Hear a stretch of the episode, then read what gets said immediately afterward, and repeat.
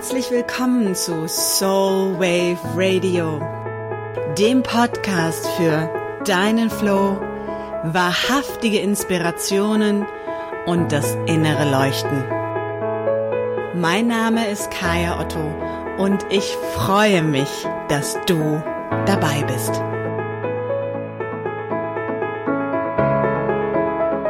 Heute geht es um ein Thema, was wirklich jeden und jede einzelne von uns betrifft, denn jeder und jede von uns hat sie, die Familie.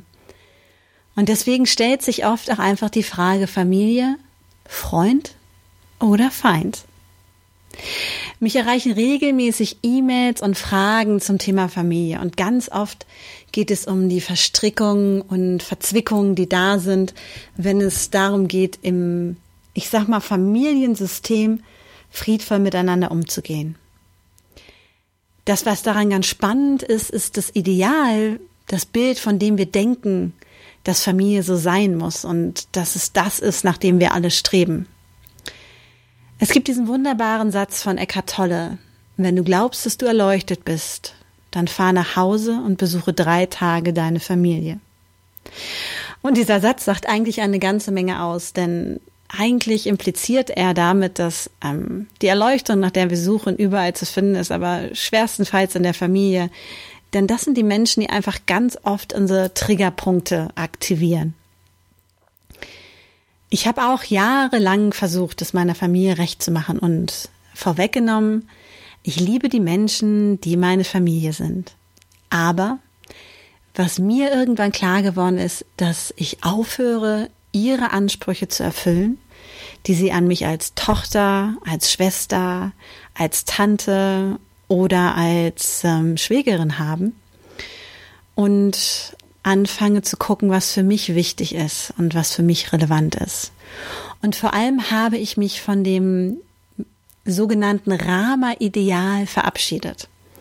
Ich weiß nicht, ob du dich an die Werbung noch erinnern kannst, die vor ja, ich wahrscheinlich 20 Jahren im Fernsehen lief. Das war die Werbung der Rama-Margarine, wo es morgens einen vollgedeckten Frühstückstisch gab und die Familie glücklich am Tisch saß und ganz viel glutenhaltige Croissants und Brötchen hatte und diese glücklich mit der Rama Margarine bestrichen hat, während sie sich alle anlächelten und die Welt perfekt war. Und das ist quasi auch das Ideal, was uns vorgelebt wird und was uns vor allem auch medial vorgegaukelt wird von Familie dieses Ideal, in dem wir uns alle verstehen und miteinander glücklich sind und alles ist super und die Sonne scheint und wir haben uns alle lieb. Und ich habe ganz lange gedacht, dass das so sein muss und habe immer gedacht, meine Familie ist falsch, irgendwas machen wir nicht richtig, irgendwie sind wir total verquer und strange. Denn bei uns gab es dieses Ideal nicht. Das hat irgendwie nicht funktioniert. Wir haben sonntags irgendwie auch nicht zusammen gefrühstückt. Jeder ist irgendwie in seinem Tempo in den Tag gegangen. Bei uns gab es kein geregeltes Abendessen. Bei uns waren einfach viele Dinge anders, als sie mir im Funk und Fernsehen, wie man so gerne sagt, vorgelebt wurden. Und wenn man sich mal überlegt, woher dieses Bild von Familie eigentlich kommt, dann wird es nämlich interessant. Dieses Bild von Familie, was uns so lange vorgegaukelt wurde, ist eines, was noch gar nicht so alt ist. Es ist nämlich noch gar nicht so lange her, dass Familien in großen Gruppen existierten. Sprich, dass es Großfamilien waren, in denen ähm, die Kinder mit ihren Eltern und ihren eigenen Kindern und vielleicht sogar den Kindeskindern schon zusammen wohnten. Und in diesen Zusammenhängen, ich sag mal, der Sippe wurden diese ganzen individuellen Bedürfnisse, die wir jetzt alle ausleben, überhaupt nicht berücksichtigt. Denn da stand die Familie, die Sippe als solches im Vordergrund. Das, was damals sozusagen aktuell war, hat keinen Platz für viel persönliche Entwicklung hinterlassen. War ich der erstgeborene Sohn eines Bauern, war klar, dass ich den Bauernhof übernehmen musste. Der dritte Sohn konnte, wenn er Glück hatte, Pfarrer werden oder eine andere Tätigkeit sich aussuchen, da der Hof voll aufgeteilt wurde. Wenn ich eine junge Frau war, hatte ich überhaupt gar keine Möglichkeit, mir zu überlegen, was ich eigentlich will, sondern wurde im Zweifelsfall strategisch verheiratet oder praktisch weggegeben. Und musste mich dann in dieses andere Familiensystem einfügen. Und so war es natürlich so, dass wir alle versuchten, in dieser Sippe Frieden zu behalten, was ganz oft damit einherging, dass wir unsere individuellen Bedürfnisse hinten anstellen mussten. Geht man noch weiter zurück, also wirklich richtig weit zurück, dann war dieser Begriff von Familie noch ein anderer. Das war eher dieses Thema von die Kinder, die von den Frauen geboren wurden. Und damals war noch nicht so ganz klar, wer eigentlich der Vater war. Dieser Stempel dieser Kernfamilie, dieses Markierende, dieses Bestimmende, entstand mit der Kirche und ähm, entstand auch damit, dass die Gesellschaft sich auch vor der Kirche schon änderte, in denen Männer Frauen, Kindern, Dingen ihren Besitzstempel aufdrückten. Dann war es auf einmal relevant, wessen Kind das ist. Es wurde relevant, ähm, wessen Hof das ist. Und das ist sozusagen die patriarchale Machtstruktur, die dort entstanden ist. In der matriarchalen Machtstruktur war es so, dass niemand wusste, wer der Vater ist und sich damit die Gemeinschaft um die Kinder kümmerte. Da niemand wusste, wer der Vater ist, ging die ja, Güter durch die Frauen auf die Kinder und Kindeskinder über und da meistens auch auf die Töchter, die wieder zum Gemeinwohl aller und vor allem auch zum Wohl ihrer Kinder, der vielen, die sie hatten, ähm, dieses Gut verteilten und verwalteten. Und es stand immer die Gemeinschaft im Vordergrund. Und so hat sich, wenn man das Rad mal zurückdreht, das Bild von Familie ganz schön verändert. Wenn man das Ganze spirituell mal betrachtet, dann ist es so, dass ähm, man sagen kann, Familie sind eigentlich nicht diejenigen, die dazu da sind, uns aus vollem Herzen als Cheerleader zu dienen, sondern die Mitglieder unserer Familie können unsere größten Lehrer sein. Brechen wir also das Bild der Rama-Familie auf eine andere Art und Weise auf. Denn wir haben schon erkannt, dass das soziokulturelle Ideal, was uns vorgelebt wird, in dem der Mann sagt, meine Frau, meine Kinder, mein Haus, eigentlich nicht das ist, was es ursprünglich mal war, sondern dass dieses soziokulturelle Ideal dazu dient, dass wir uns alle versuchen, in diesem kleinen kernfamiliären ähm, ja, Zusammenhang möglichst gut zu verhalten, sprich möglichst gut auch die Erwartungen der anderen zu erfüllen, damit wir alle glücklich und zufrieden sind. Denn so wird uns das vorgelebt. Und wenn das nicht der Fall ist, dann sind wir diejenigen übrigens auch, die enttäuschen, die die Erwartungen nicht erfüllen und die Vater und Mutter nicht ehren. Auch ein wunderbares Ding. Vater und Mutter zu ehren kommt von den zehn Geboten. Das ist etwas, was die Kirche wunderbar propagiert hat mit dem vierten Gebot. Du sollst Vater und Mutter ehren und lieben. Und in dem Moment, wo das in unsere Wertvorstellung eingepflanzt ist, haben wir überhaupt keine wahre Chance mehr zu sagen, das, was du gemacht hast, ist richtig scheiße und dafür hasse ich dich. Denn in dem Moment stehen wir im Widerspruch mit diesem Wertesystem, diesem christlichen Wertesystem, was uns ja nun immer noch beigebracht wird und was sagt, du sollst Vater und Mutter ehren und lieben. Tue ich das nicht, dann widerspreche ich ja den grundmoralischen Vorstellungen von etwas. Und so war es jahrelang ganz schwierig auch, sich gegen die Eltern zu stellen, wenn man nicht direkt als Rebell oder Ausreißer oder das schwarze Schaf abgestempelt werden wollen wurde, weil immer wieder dieses christlich-moralische Wertbild hinzugezogen wurde. Und wenn wir das zum Beispiel auch lösen, dann bleibt von der ursprünglichen Rama-Familie im Vergleich zu matriarchalen Strukturen gar nicht mehr so viel übrig. Dann bleibt von diesem kleinteilig Denkenden, dem Vater und Mutter ehren und lieben, auch schon gar nicht mehr so viel übrig. Denn wenn wir auch diesen Mantel abziehen, dann sind wir eigentlich ein bunt zusammengemischter Haufen von Menschen, die biologisch miteinander verwandt sind. Nun ist es ja so, dass es einfach eine gewisse Zeit dauert, bis wir auch als Kinder flügge sind und das Elternhaus verlassen können. Und da wird es spannend. In dem Moment, wo ich davon ausgehe, dass Familie der Ort ist, an dem möglichst viel Licht und Liebe herrscht, an dem meine absoluten Cheerleader sitzen, habe ich Erwartungen, die oftmals, und so kriege ich das auf jeden Fall auch in meiner Arbeit mit, nicht erfüllt werden. Und wo wir das Leben lang irgendwie diese Leere spüren und uns wünschten, unsere Eltern wären so oder so gewesen. Wenn wir das Bild aber mal drehen und uns vorstellen, dass Familie gar nicht unsere Cheerleader sein sollten, sondern dass Familie unsere Lehrer sind. Und wir an ihnen deswegen auch wunderbar testen können, ob wir die Erleuchtung schon erlangt haben oder nicht, wie Eckhart Tolle sagt, dann verändert sich auf einmal das Bild und das Verhältnis. Wenn ich meine Familie als Lehrer sehe, dann kann ich an ihnen wachsen. Und Lehrer natürlich dürfen mir den Raum zum Wachsen geben, dürfen mir den Raum geben, mich auszuprobieren, Dinge zu erkennen und zu entdecken. Aber sie sind eben nicht meine Cheerleader. Ich habe ganz lange auch mit mir gehadert an der Stelle, bis ich wirklich für mich diesen Switch gemacht habe. Und in dem Moment, wo ich meine Eltern und auch meine Großmutter, unter der ich wirklich sehr gelitten habe, als Lehrerin sehen konnte, konnte ich auf einmal Frieden schließen. Denn ich habe für mich überlegt, was wollte diese Frau mir beibringen oder was hat sie mir wirklich beigebracht? Und meine Großmutter war eine Frau, die innerlich selber einen wahnsinnigen Hass gegen ihre Feminität hatte und gegen sich als Frau, weil sie als Kind immer erfahren hat, dass sie als Frau nichts wert ist. Und das hat sie auf mich übertragen und mich auch spüren lassen, dass Frauen weniger wert sind, weniger wichtig sind. Was ich aber am Ende daraus mitgenommen habe, ist ein untrüglicher, unumstößlicher Glauben an mich dann meine Weiblichkeit. Ich bin so viel stärker als Frau geworden, als Feministin und in meiner Femininität durch diese Lehrerin, die ich hatte. Dieser Kontrast hat es mir ermöglicht, bewusst dort reinzugehen, bewusst dort reinzuwachsen.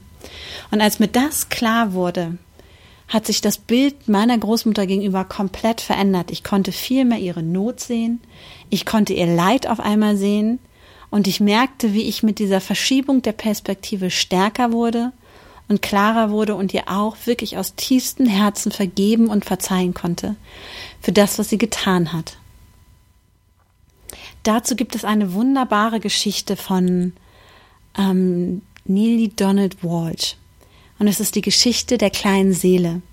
Die kleine Seele, die oben im Himmel sagt, Gott, Gott, es ist alles so wunderbar hier, aber ich würde so gern erfahren, was es bedeutet, zu vergeben.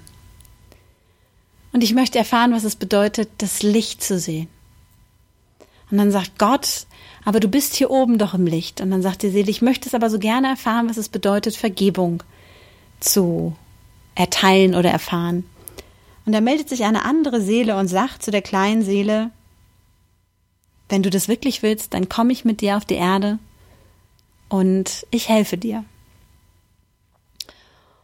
Und sie sagt gleichzeitig, und wenn ich das tue, damit du Vergebung wirklich erfahren kannst und durch und durch vergeben kannst, werde ich etwas tun, was vielleicht so grausam und so schwer und so dunkel ist, dass ich es mir jetzt noch nicht vorstellen kann und du es dir auch noch nicht vorstellen kannst hier oben. Und es kann passieren, dass es so schwer ist, dass in dem Moment, wo ich es tue, ich selber vergesse, wer ich eigentlich bin, dass ich Licht bin.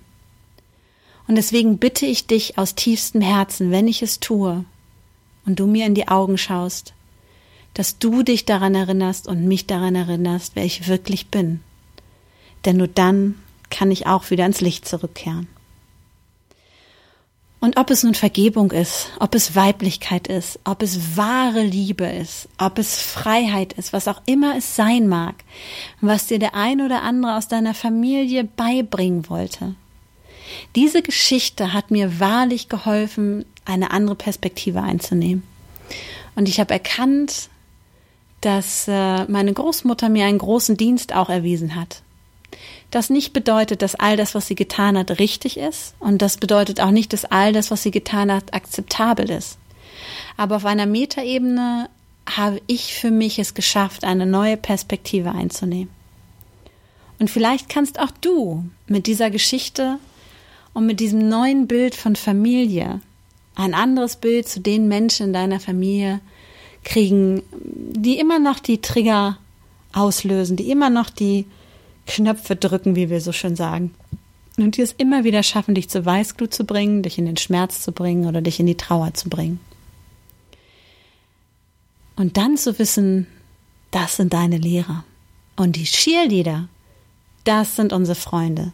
Freunde sind die Menschen, die da sind, mit ihren Pompons wedeln und rückhaltlos und hinter uns stehen, die uns sowohl in der ersten als auch in der zweiten Halbzeit anfeuern, selbst wenn es in der Verlängerung geht, immer noch da sind und sagen, go for it, ich finde dich super, ich stehe hinter dir. Das sind unsere Cheerleader. Deswegen ist es auch so wichtig, sich Freunde sich gut auszuwählen und zu gucken, hast du Cheerleader-Potenzial?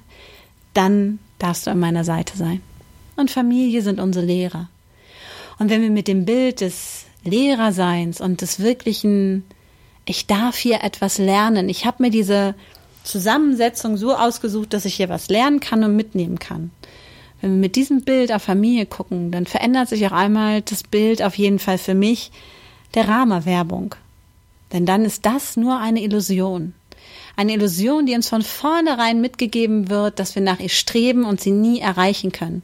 Eine Illusion, die es erfordert, dass wir an der Oberfläche bleiben und uns oberflächlich alle ganz wunderbar verstehen, aber nicht anfangen, tiefer zu graben nach den Geheimnissen, nach den Tabus, nach den Dingen, über die man vielleicht nicht redet, nach den Dingen, die uns angetan wurden oder die uns verletzt haben.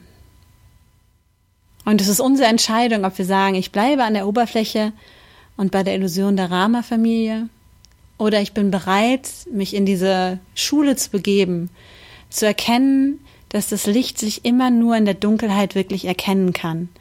Und dass die Dunkelheit, die mir gebracht wurde, vielleicht auch ein Akt der Liebe ist, der woanders in einer anderen Zeit vielleicht beschlossen wurde.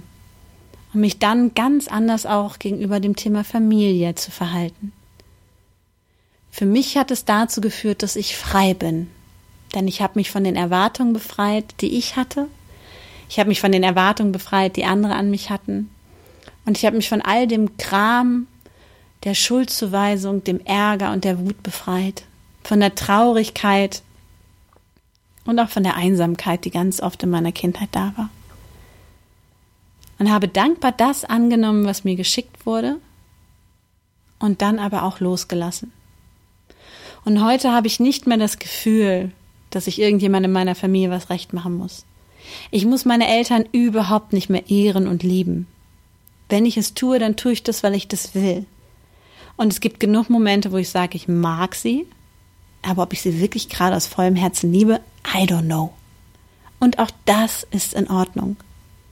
Ich habe für mich gelernt, nicht mehr zu versuchen, den Erwartungen derjenigen, die in meiner Familie sind, zu entsprechen. Denn am Ende des Tages geht es doch immer nur darum, dass jeder sich die eigene Butter aufs Brot schmiert, sozusagen. Ich glaube, wenn wir Familie aus dem Rama-Kontext befreien und in die Realität geben, dann erkennen wir, dass wir manchmal vielleicht eine ganz spannende Zusammenwürfelung von Individuen sind, die sich vielleicht zufällig getroffen haben und irgendwie miteinander klarkommen müssen. Was aber nicht heißt, dass sie jeden Morgen lächelnd am Tisch sitzen. Und das finde ich eigentlich ein befreiendes Bild. Es hat mir auf jeden Fall viel geholfen. Und vielleicht hilft es dir auch, deine Familie nochmal mit ganz anderen Augen zu betrachten und damit auch etwas mehr Freiheit zu gewinnen, wenn es darum geht, Erwartungen wie Weihnachten, Ostern, Geburtstage, Anrufe, Besuche, Kleiderordnung oder sonstiges zu erfüllen oder eben auch nicht. Wenn dir diese Folge gefallen hat, dann freue ich mich sehr, wenn du sie teilst, vor allem auch wenn du jemanden weißt, dem diese Folge besonders gut tun könnte. Und ich freue mich sehr, wenn du mir auf iTunes eine Bewertung hinterlässt, damit auch andere wissen, dass diese Folge besonders gut war. Ich wünsche dir eine wunderbare Woche und ganz viel Freiheit in und von deiner Familie. Alles Liebe.